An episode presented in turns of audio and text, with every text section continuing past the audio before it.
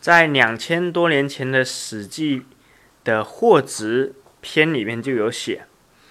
去就以食抚养，获其盈利；以墨会财，用本守之。”讲的就是做生意要根据行情和时势，低买高卖，获获得这中间的利润。这就是要去就以食抚养，获其盈利；以墨会财，用本守之的意思是，